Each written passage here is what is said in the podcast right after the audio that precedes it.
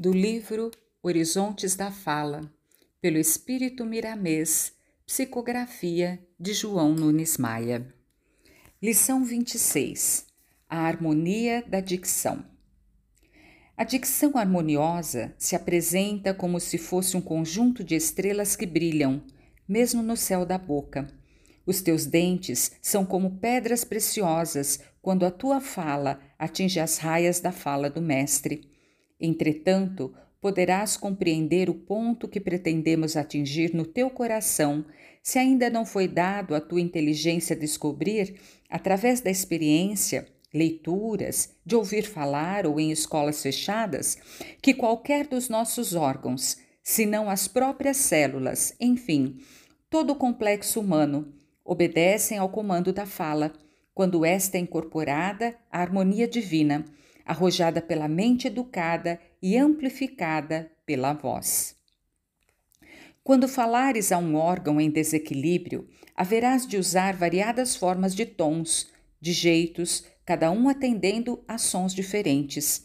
Se a mente é a central que fala, existem outros comandos menores que atendem, fazendo cumprir a nossa vontade. É um pouco engenhoso esse trabalho, no entanto, com a prática, poderás ser realmente dono e médico de ti mesmo.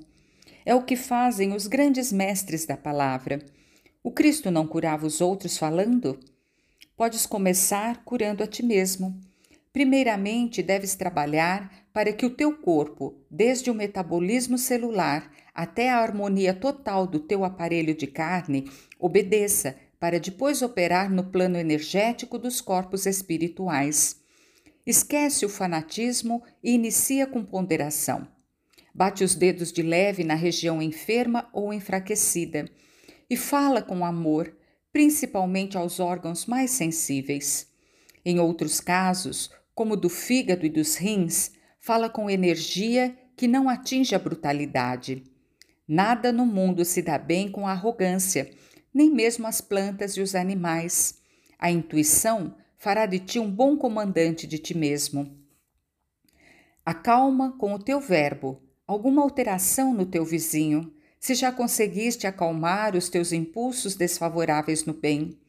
Abranda no teu companheiro possíveis tormentos com uma conversa sadia, se já tranquilizaste as veredas da tua mente. Apaga naquele que anda contigo as chamas da discórdia, se a harmonia já canta em teu coração. Sê sempre pacificador no falar, que as luzes brilharão em ti, no grande convite pela e para a paz.